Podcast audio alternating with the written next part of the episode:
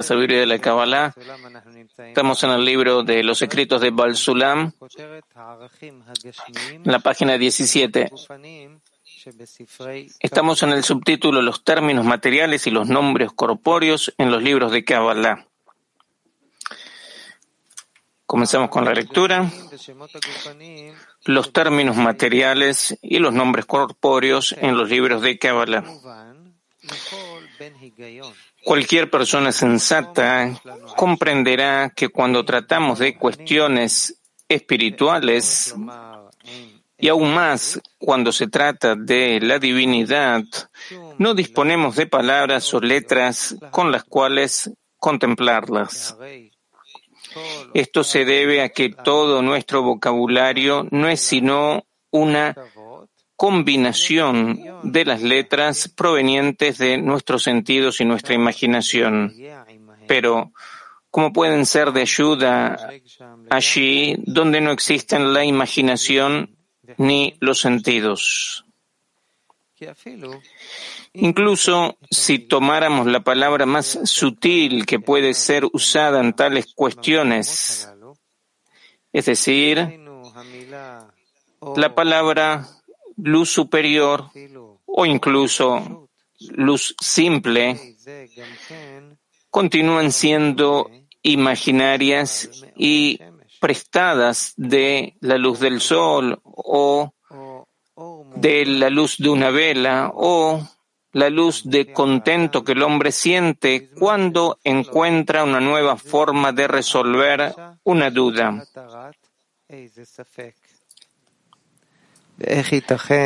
¿Cómo es posible emplearlas en cuestiones espirituales y caminos divinos?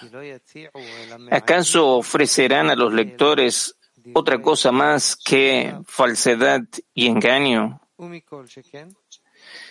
Más aún, cuando necesitamos encontrar raciocinio en esas palabras que nos ayuden en las negociaciones acostumbradas en las investigaciones de la sabiduría. Aquí el sabio debe ser muy riguroso empleando definiciones absolutas ante los ojos de los lectores. Y si el sabio llegara a fallar, siquiera en una sola palabra ineficaz, ciertamente provocará confusión a los lectores estos no entenderán en absoluto lo que está diciendo allí antes de ello, después de ello y todo lo relacionado con esa palabra, como es sabido para cualquiera que estudie libros de sabiduría. Por lo tanto, uno debería asombrarse. ¿Cómo es posible que los sabios cabalistas empleen palabras falsas para explicar las interconexiones de esta sabiduría. Además, es sabido que no existe ninguna definición en los nombres falsos, pues la mentira no tiene patas ni postura. De hecho, aquí necesita tener un conocimiento previo de la ley, de la raíz y la rama, de la relación que hay entre los mundos.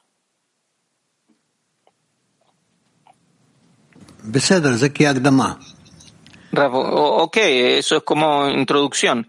Sigue adelante, dale. Pasamos al subtítulo La ley de la raíz y la rama por la cual se relacionan los mundos.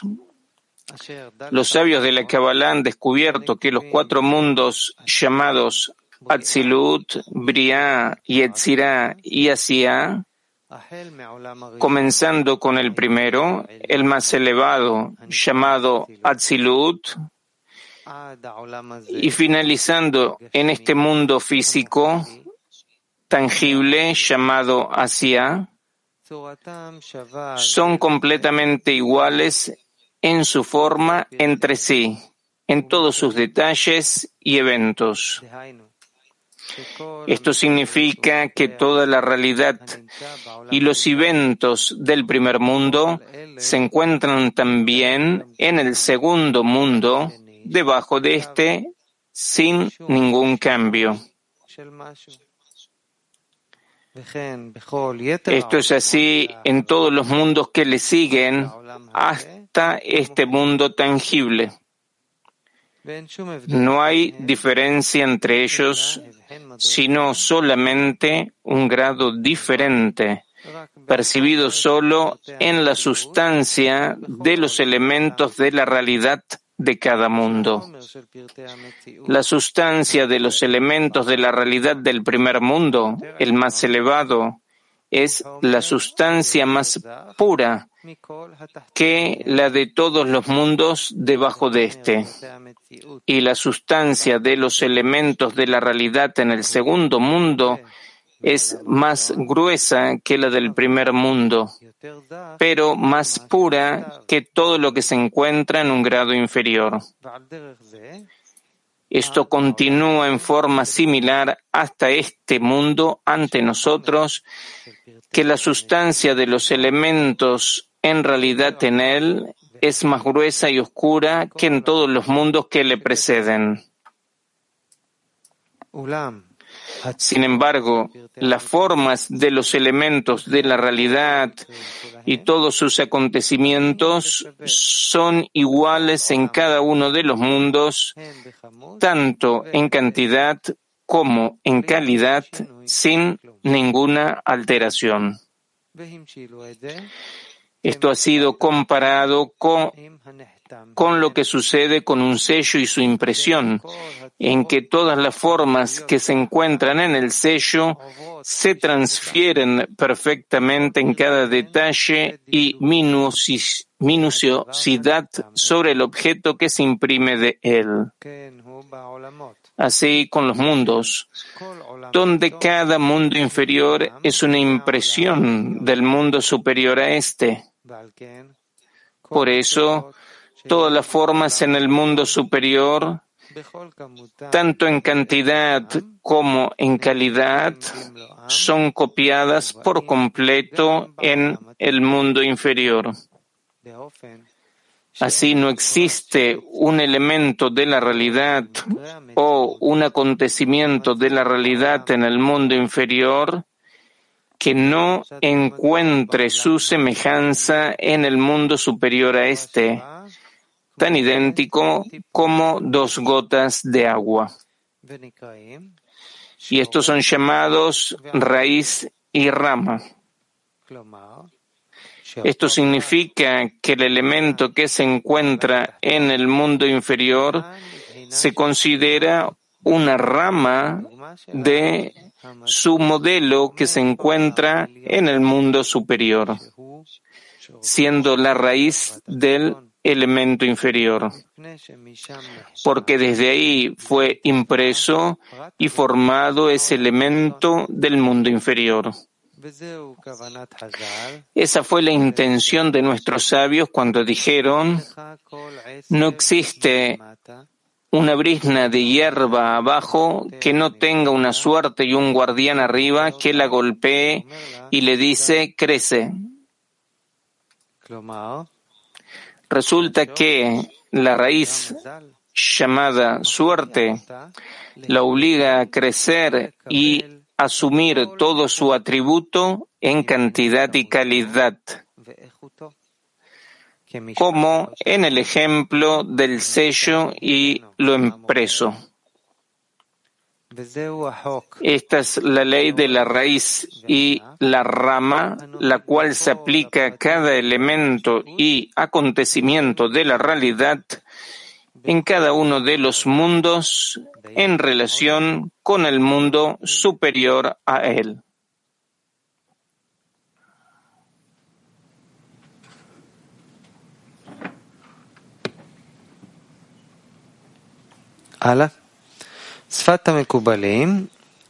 Seguimos adelante con la lectura, pasamos al subtítulo El lenguaje de los cabalistas es un lenguaje de ramas. Esto significa que las ramas indican a sus raíces, que son sus modelos, que necesariamente existen en el mundo superior, pues no existe realidad en el mundo inferior que no se desprenda y extienda de su mundo superior. como en el caso de el sello y la impresión. Por eso la raíz en el mundo superior le impone y obliga a su rama en el mundo inferior a revelar enteramente su forma y característica. Como dijeron nuestros sabios, que la suerte en el mundo superior, relacionada con la hierba en el mundo inferior, la golpea y la obliga a crecer por completo. Debido a esto, cada una de las ramas en este mundo define bien a su modelo situado en el mundo superior. Por consiguiente, los cabalistas han hallado un vocabulario preparado y explícito ante sus ojos, suficiente para ser un excelente lenguaje hablado entre ellos, que les permite tratar entre ellos los asuntos de las raíces espirituales en los mundos superiores, es decir, mencionando a sus amigos solamente la rama inferior tangible de este mundo, la cual está bien definida para nuestros sentidos físicos. Y los oyentes, por su propia razón, entienden la raíz superior hacia la cual señala esta rama física porque está relacionada con ella, siendo su impresión. Así, todos los seres de la creación tangible y, todas sus instancias se han vuelto para ellos como nombres y palabras definidas y absolutas, indicando las elevadas raíces espirituales superiores. Aunque no pueda haber una expresión verbal en su lugar espiritual, puesto que están por encima de toda imaginación y del espacio, éstas han ganado el derecho a ser expresadas a través de sus ramas que están dispuestas ante nuestros sentidos aquí en nuestro mundo tangible, como fue explicado. Esta es toda la naturaleza del lenguaje hablado entre sabios cabalistas mediante el cual ellos revelan sus alcances espirituales de persona a persona y de generación en generación, tanto en forma oral como escrita. Ellos entienden uno al otro por completo, con toda la exactitud que se requiere para tratar en la investigación de la sabiduría es decir, con definiciones precisas en las que no se puede fallar. Esto es así porque cada rama tiene su propia definición natural y absolutamente única. Y de por sí, esta definición absoluta indica hacia su raíz en el mundo superior. Y debes saber que este lenguaje de las ramas de esta sabiduría de la Kabbalah es más cómodo para explicar los conceptos de la sabiduría que todas nuestras lenguas ordinarias. A partir de la teoría del nominalismo, es sabido que las lenguas han sido deformadas por el habla popular.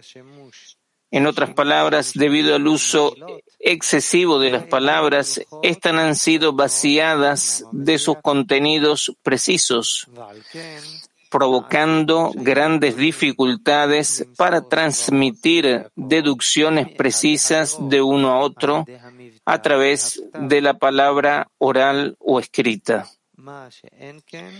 Este no es el caso en el lenguaje de las ramas de la Kabbalah, el cual se deriva de los nombres de las criaturas y sus acontecimientos colocados ante nuestros ojos y definidos por las leyes de la naturaleza, las cuales nunca son alteradas.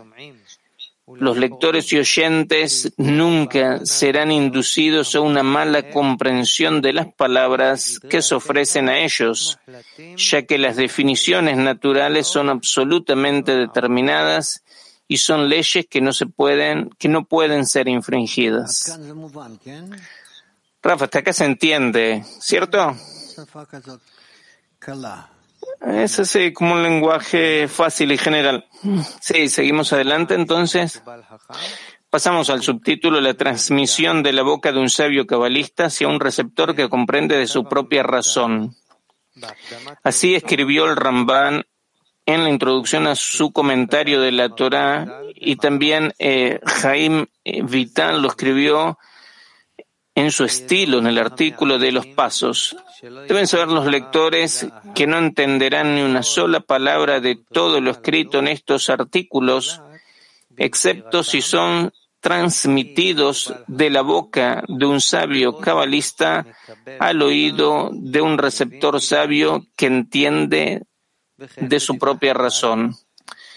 Del mismo modo, en palabras de nuestros sabios, uno no estudia la Merkabah sino a solas, a menos que sea sabio y entienda con su propia razón. Sus palabras son totalmente comprensibles cuando dicen que hace falta recibir de la boca de un sabio cabalista. Pero, ¿por qué la necesidad de que también el discípulo sea primero sabio y capaz de comprender por sí mismo con su propia razón? Además, si él no es así, entonces, aunque sea el justo más grande del mundo, está prohibido enseñarle. Además, si ya es sabio y comprende por su propia razón, entonces, ¿qué necesidad tiene de aprender de otros? De lo anterior comprenderás sus palabras con absoluta simplicidad. Hemos visto que todas las palabras y los nombres que nuestros labios expresan no pueden ayudarnos a explicar ni una sola palabra de los asuntos divinos y espirituales que se encuentran por encima del tiempo y el espacio imaginarios. En cambio, hay un lenguaje especial para estos asuntos que es el lenguaje de las ramas, que indican su relación con sus raíces espirituales superiores. Sin embargo, este lenguaje, aunque sea extremadamente apropiado para su función de tratar en las investigaciones de la sabiduría, mucho más que otros lenguajes comunes, como fue mencionado, todo esto es relevante solamente si el que escucha es sabio por sí mismo, es decir, que conoce y entiende las relaciones entre las ramas y sus raíces porque estas relaciones no pueden interpretarse en absoluto del inferior al superior. En otras palabras, es imposible encontrar alguna deducción o parecido en las raíces superiores observando algún ejemplo de las ramas inferiores. Es todo lo contrario. La inferior es estudiada a partir del superior. Por lo tanto, primero se debe alcanzar las raíces superiores, tal como son en la espiritualidad, por encima de toda imaginación, solo con alcance puro. Y una vez que ha alcanzado debidamente las raíces superiores con su propia razón, puede examinar las ramas tangibles de este mundo y saber cómo se relaciona cada rama con su raíz en el mundo superior, en todos sus órdenes en cantidad y cualidad.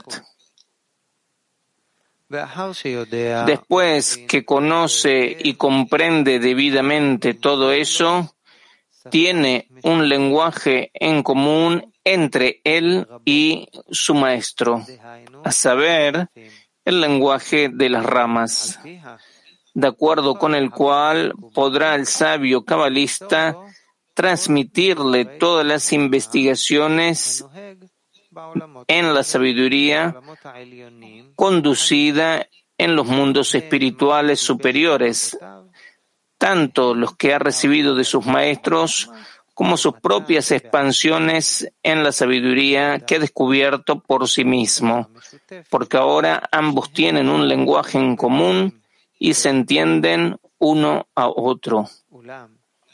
En cambio, cuando un discípulo no es sabio y no comprende por su propia razón ese lenguaje, es decir, la forma en que las ramas indican a sus raíces, se sobreentiende que el maestro no puede explicarle ni una sola palabra de esta sabiduría espiritual, mucho menos tratar con él en la investigación de la sabiduría.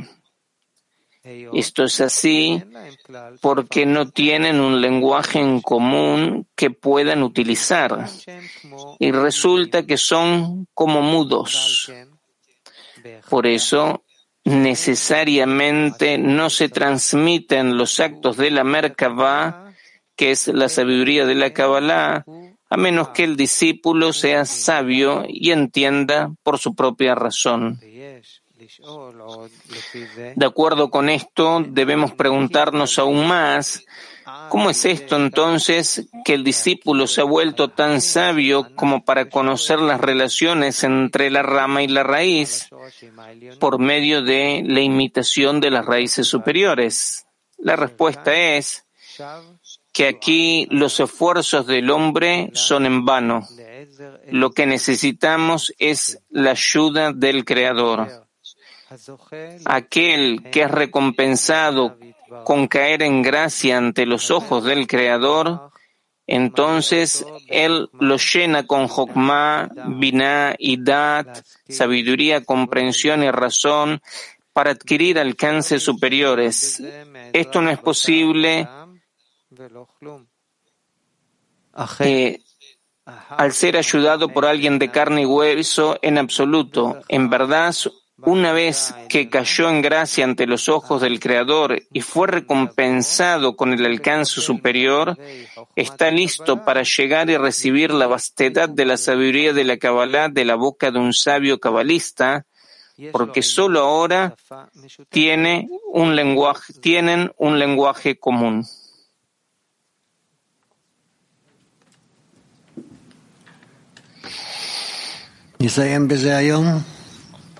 Raf, vamos a dar por concluido con esto por el día de hoy. Y decir, decir algunas palabras.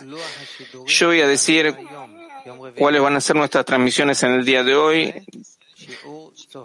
A la, hora 12 vamos a tener la clase del mediodía, a las cinco y media, lectura de Talmud de Serasefirot, a las siete y media, lectura del libro del Zohar.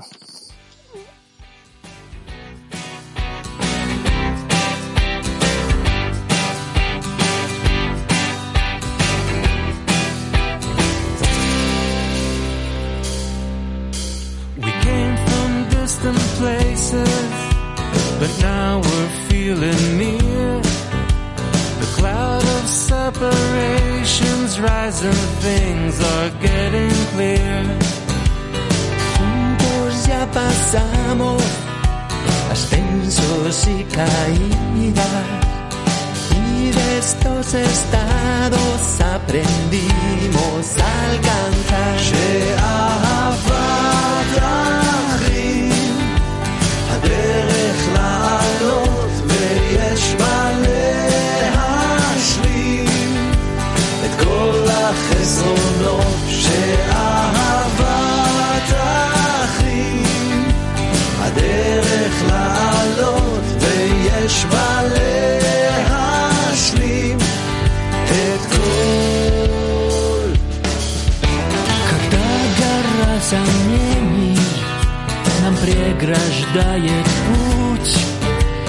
нас вера озаряет и назад не повернуть.